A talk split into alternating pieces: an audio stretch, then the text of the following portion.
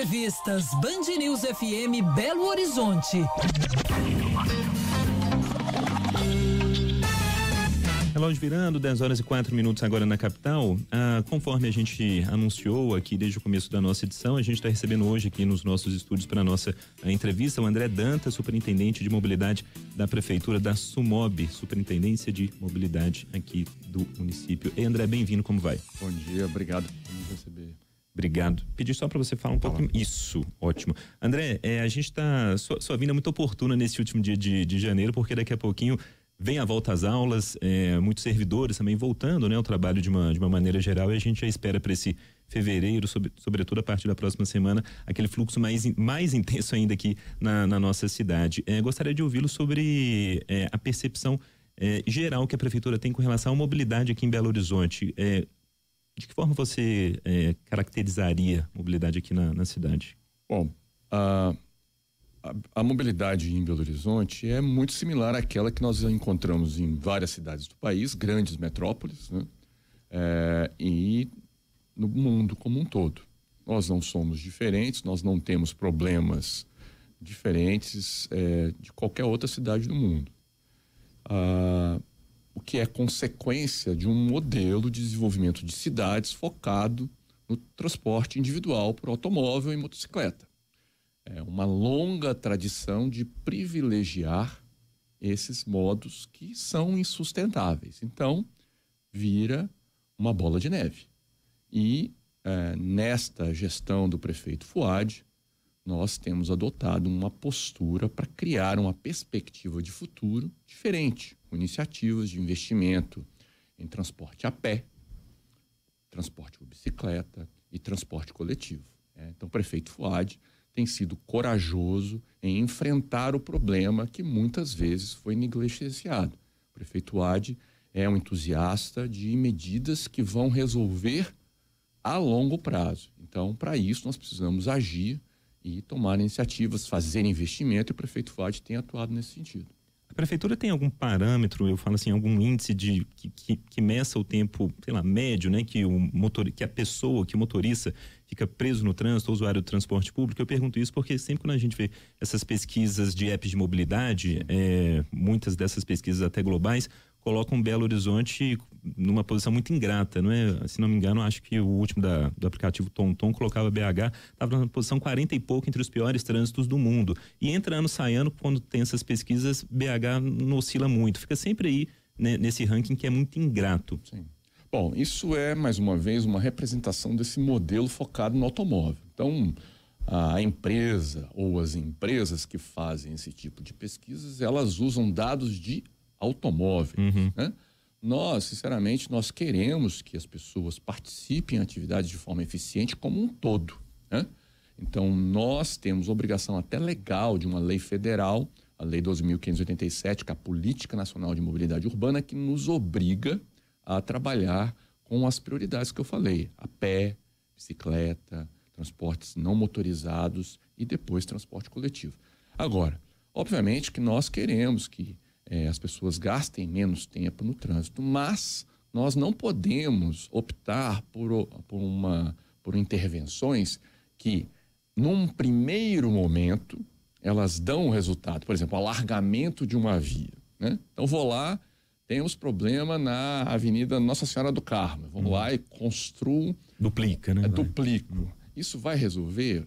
Vai, no primeiro momento. Depois vai ter mais carro, vai ter mais carro, vai ter mais carro e, e aí não para. Né? Então, é, isso é uma opção que nós não podemos tomar. Nós temos um plano diretor, nós temos um plano de mobilidade que nos indica a direção certa que nós temos que seguir. O, o André, é, você citou aí né, essa obrigatoriedade, né, por lei, de, de que o município invista né, em em modais alternativos, né, como a bicicleta e, e outros né, é, veículos do, do, do, mesmo tipo, sem, sem, sem serem motorizados. E, e, como é que é isso, né? Porque muita gente se questiona, oh, poxa, vamos construir é, ciclovia em Belo Horizonte, cidade, né, com muitos é, morros, muitas subidas, cidade, né, com, com, com um relevo muito é, acidentado, muito, muitas é, ladeiras mesmo. E tem gente que acha que isso é desnecessário. Então, é, para quem é, é leigo no assunto, então a, a resposta, né, a primeira resposta seria isso, é uma obrigatoriedade, além, claro, da preocupação a longo prazo, né, e de estimular, seria isso, a população a, a mudar, né, a, a optar pelo, pelo, pela bicicleta, quem tem condições, obviamente, né, quem tem condições de fazer um trecho menor e tal.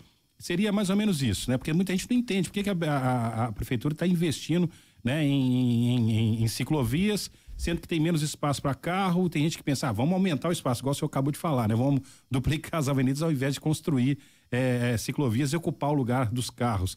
Então, uma das, um dos motivos seria isso, uma, uma, uma obrigatoriedade por lei que a, que a prefeitura tem que fazer. Exatamente. Bom, é, é, é muito importante essa discussão, porque ela é, nos leva para um, um, um, contexto muito maior. Né? É, existe uma obrigação, legal, federal, municipal. Nós temos um plano diretor, nós temos um plano de mobilidade que nós temos que seguir para criar um sistema de transporte justo para todos, certo? Eu não posso é, privilegiar um segmento específico. Então, assim, as pessoas focam muito em ciclovia, mas é um pacote. Vejamos o exemplo da Avenida Afonso Pena, né? Isso é até dúvida de ouvinte aqui falando isso. sobre isso mesmo. Então falemos então da Avenida Afonso Pena. Uhum. Nós estamos falando de um processo de revitalização da Avenida Afonso Pena, no qual se inclui tratamento das calçadas. Né? Ninguém gosta de tropeçar numa calçada.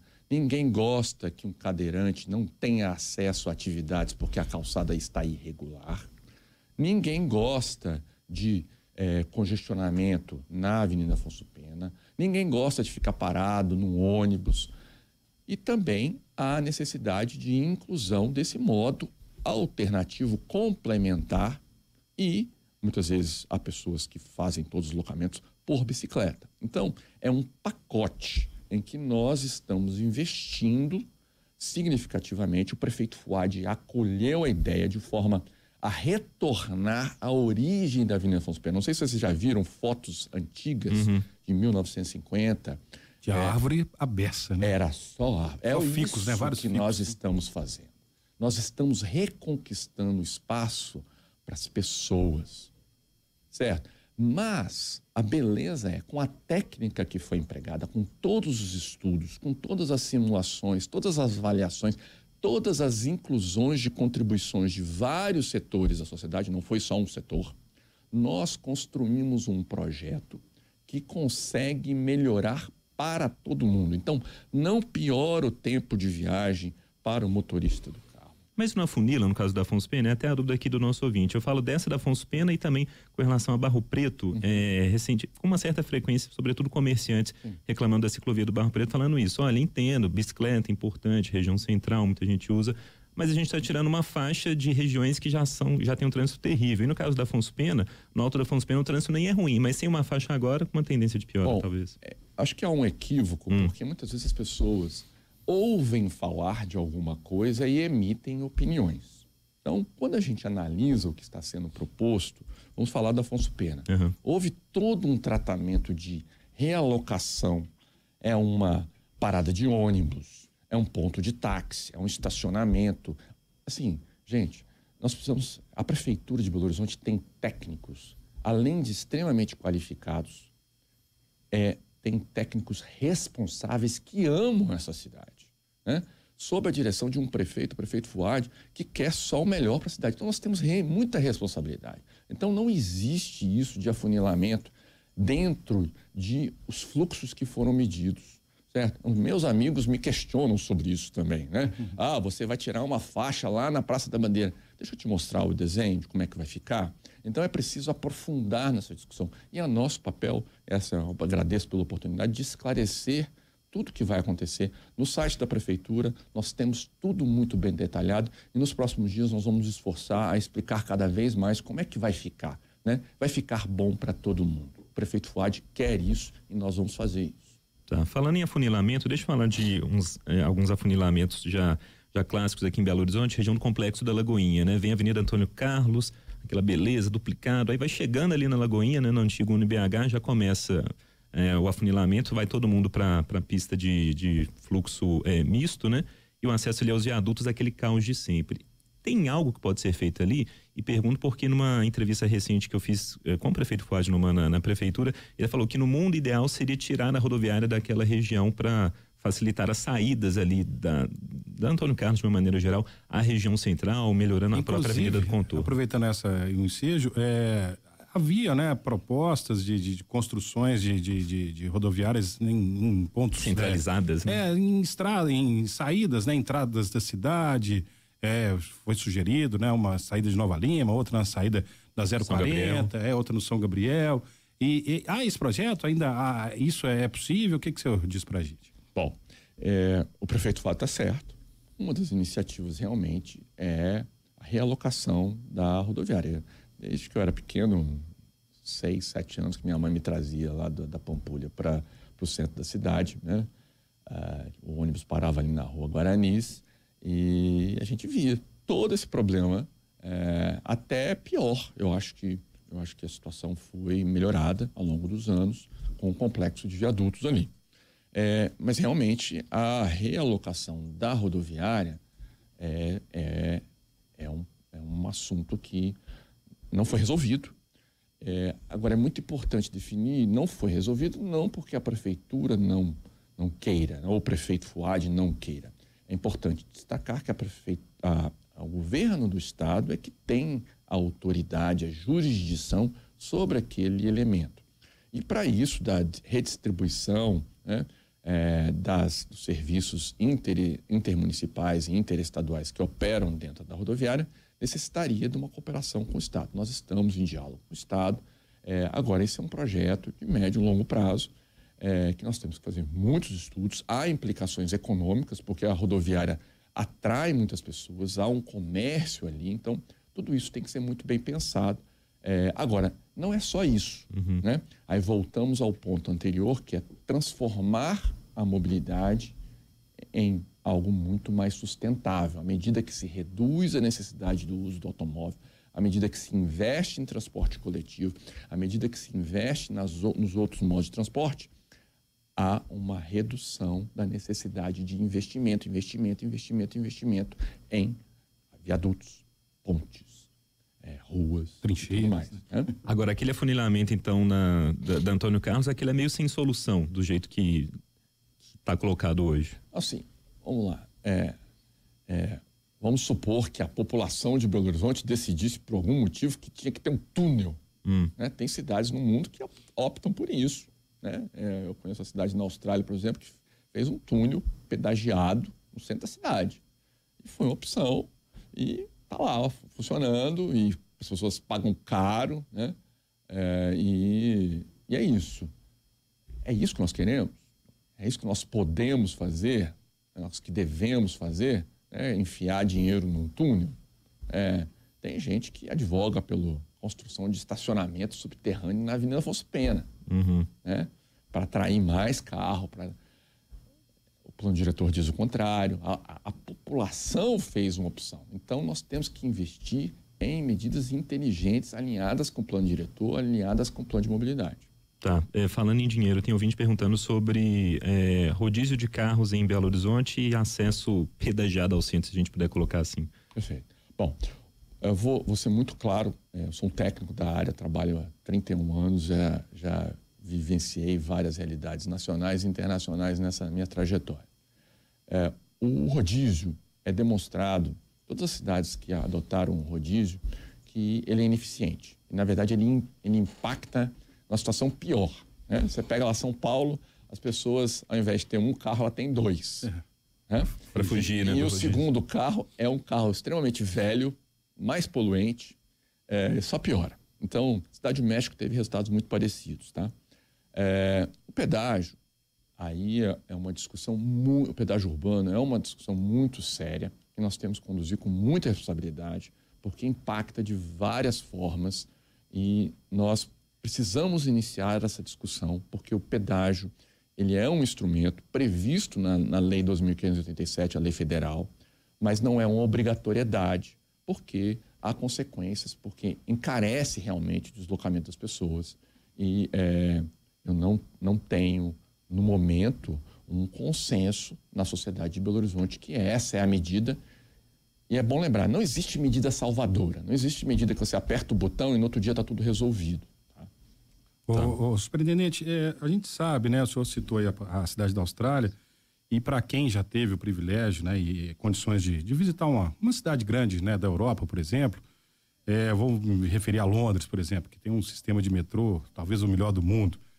É, a gente sabe, né, que para a gente melhorar a mobilidade né, dessas grandes cidades, a gente tem que ofertar uma, um transporte público de qualidade e eficiente, né? Assim como acontece na capital inglesa, né? Em Londres, qualquer lugar que você vai, tem, um, tem uma estação de metrô que te leva, né? Tem uma linha de metrô que te leva.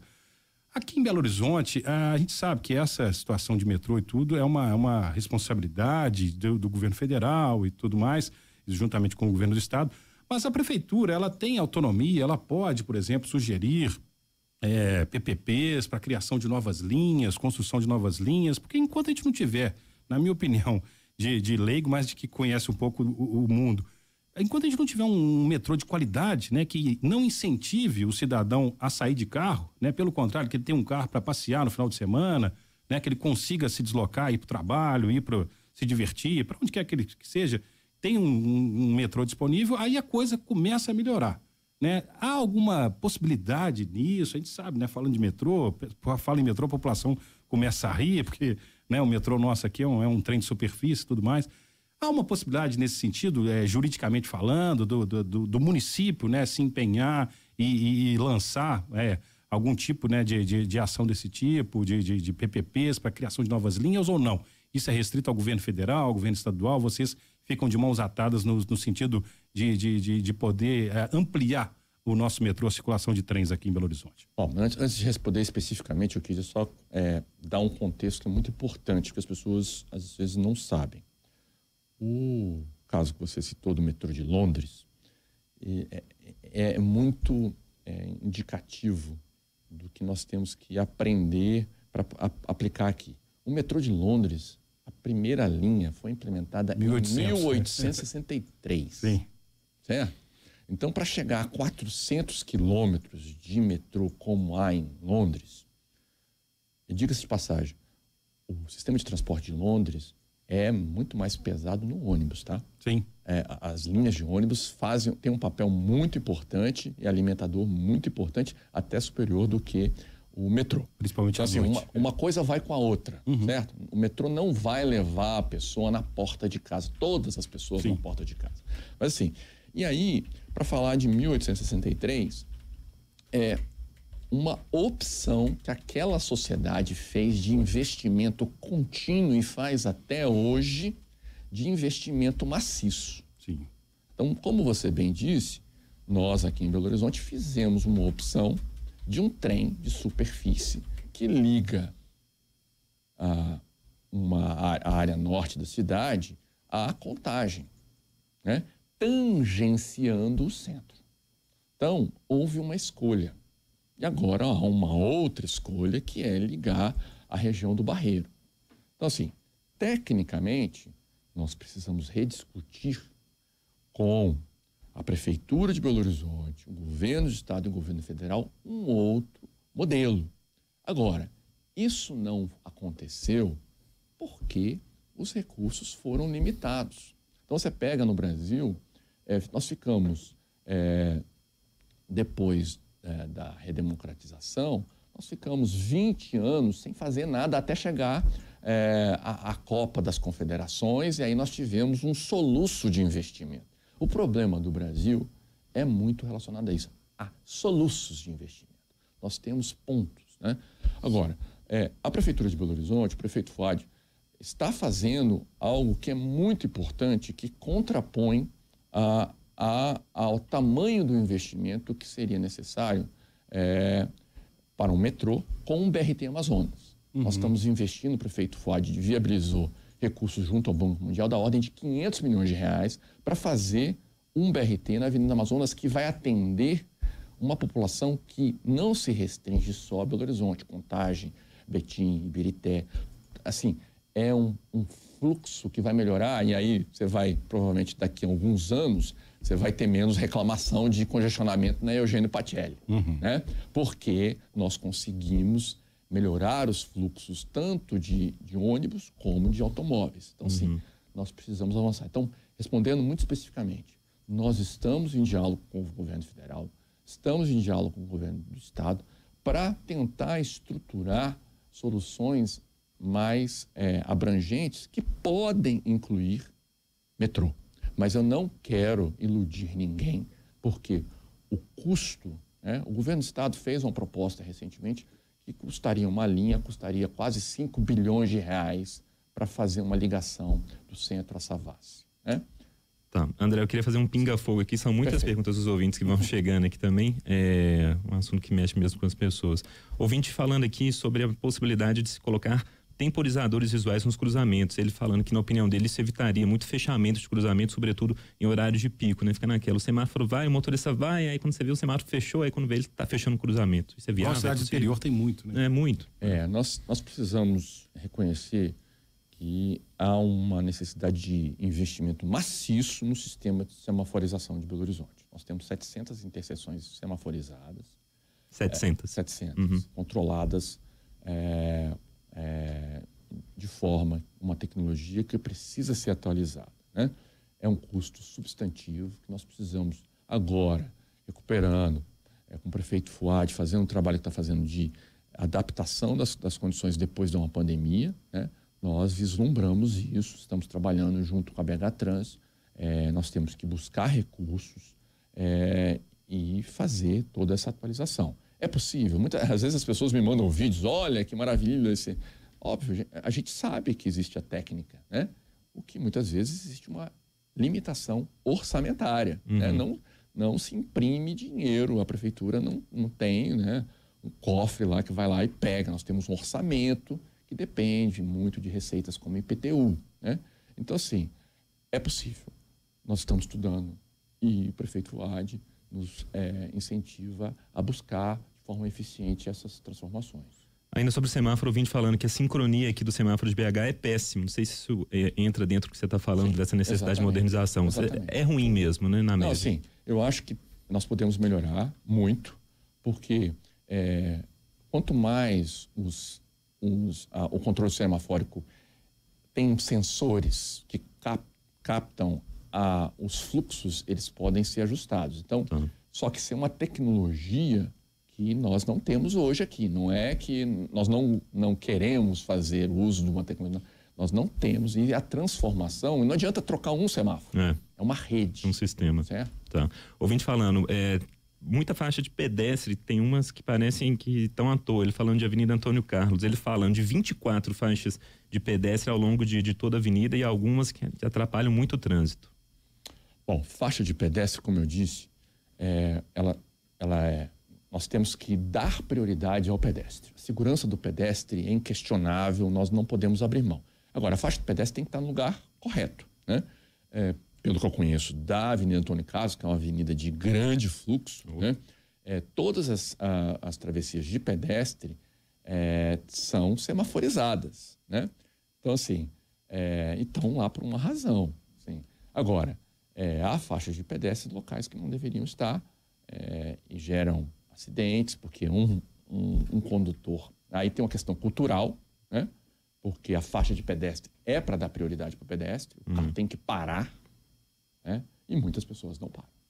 Viadutos é, do anel rodoviário, em que pé que tá, estão né, essas, essas liberações de recursos e construções? Bom, é, é com muita felicidade que eu digo para vocês que as conversas com o governo federal, o prefeito Fuad tem se empenhado muito é, num diálogo muito profícuo com o governo federal e nós teremos, eu acho que, satisfação de em breve anunciar a liberação desses recursos que são tão importantes para a melhoria da mobilidade de Belo Horizonte. O anel rodoviário é, na verdade, uma avenida dentro de Belo Horizonte, né? É, com muitas implicações. Às vezes nós temos problemas, você estava falando agora aí, né?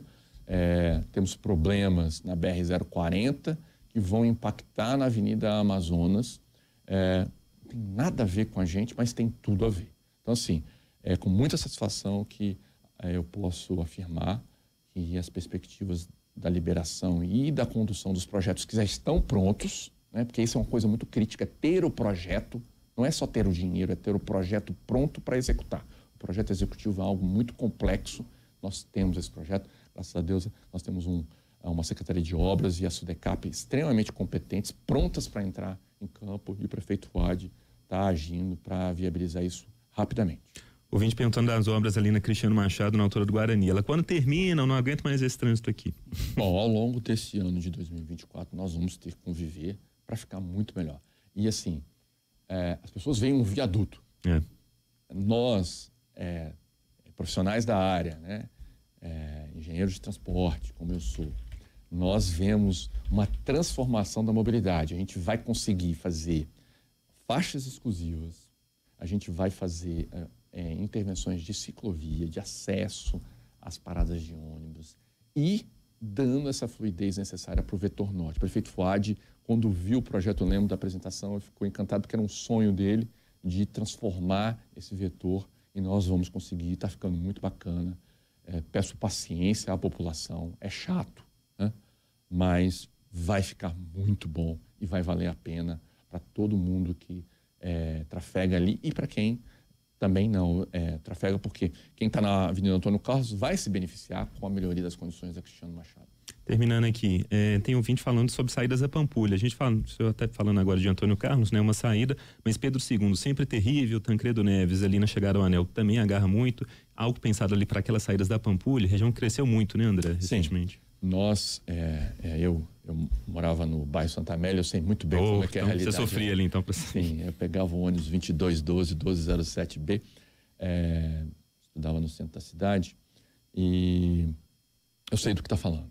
Ali houve uma explosão hum. de crescimento, é, bastante desenfreada e nós, nós temos muitos projetos de é, melhoria da, o design da, das vias, né, com implantação de faixas exclusivas, calçadas, que vão dar mais fluidez, vão organizar o trânsito na Avenida Portugal, na Avenida Guarapari, todo um conjunto de vias que tem ali que é muito complicado mesmo, mas isso ficou parado.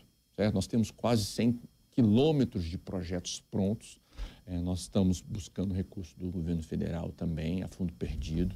Então, assim, nós estamos parados e, e mais uma vez, o prefeito Fuad trabalha nisso, nos cobra e nós vamos entregar isso ao longo de 2024 é, para ver melhorias muito, muito rapidamente. Aquela saída do cancelo tem, tem alguma coisa que pode ser feita? Porque Tancredo Neves é terrível ali, né? Naquele semáforo com anel ali é... É, assim, tem muitas coisas que podem ser feitas. É, você pode fazer uma, uma, trincheira, você pode fazer um viaduto. Tem custos né, muito altos é, que a gente é, não vai resolver de forma imediata. Então, a gente acredita que intervenções de transporte público e mobilidade sustentável vão ser mais efetivas no curto prazo. No segundo momento, nós, nós vamos viabilizar isso. André, para acabar, me veio aqui uma, uma questão. É, passados aí, seis, quatro meses, não me lembro a data certa, da inauguração da Arena MRV. É, muita gente questionando, né? Aquelas contrapartidas que, que, que, que a Arena teria que fazer para a prefeitura e tudo mais, e aí no, conseguiram a aprovação, a abertura né, do estádio para funcionamento, até que essas, é, essas contrapartidas sejam, sejam realizadas. É, passado esse tempo, alguns jogos já, vários jogos sendo realizados, eventos né, como shows também. Qual que é o balanço da prefeitura? Vocês é, entendem que o tráfego, principalmente na saída, na chegada, né, do, do, do, dos, dos, visitantes lá do estádio, tem, tem, tem, tem sido absorvido de, de forma boa? Qual o balanço que você faz né, do entorno ali da arena depois de quatro meses, cinco meses aí da, da inauguração? Muito diretamente, muito sinceramente, tem que melhorar muito. Uhum. Tá? Mas não é só a arena, é o Mineirão da mesma forma. E o prefeito Fuad determinou que nós trabalhemos para criar planos de mobilidade é, para esses grandes polos atratores de viagem, geradores de viagem, que são estádios, né? é, locais de exposição, né, como Minas. É, nós temos que criar planos de mobilidade. Se vocês vão lembrar da na Copa do Mundo, né, a gente falava do padrão FIFA. Sim. Né? Então, o que, que, que, é o padrão FIFA? Né? Existia um plano de mobilidade que falava assim: a um quilômetro do estádio só chega o pedestre e o veículo credenciado. A dois quilômetros chega o transporte público. A três quilômetros, é, os carros têm os bolsões de estacionamento. Não estou falando que é isso que nós vamos adotar, mas existe um diálogo, não só com a Arena, mas com o Mineirão e outros é, locais, para criar esses planos de mobilidade, exigir que é, um, uma iniciativa privada faça as contrapartidas. Né?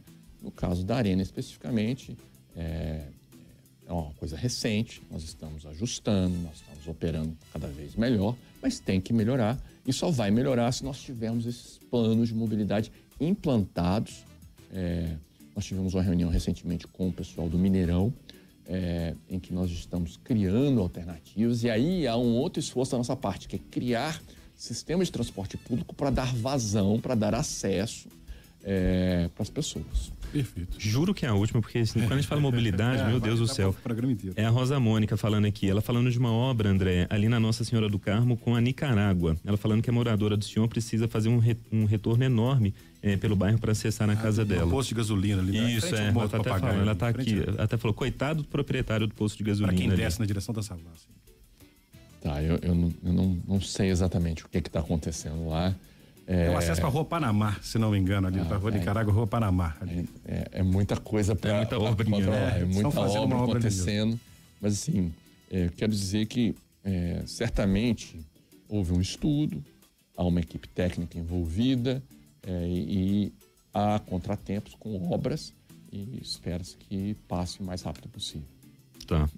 ela falando que é isso mesmo, acesso à Rua Panamá.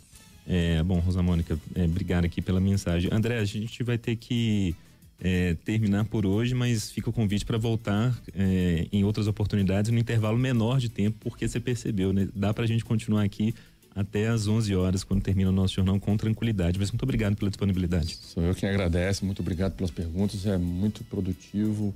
É, a administração do prefeito Fati se coloca à disposição, virei quantas vezes forem necessárias e receber o convite. Muito obrigado, foram perguntas muito interessantes. eu fico muito feliz de falar sobre o assunto e agradeço.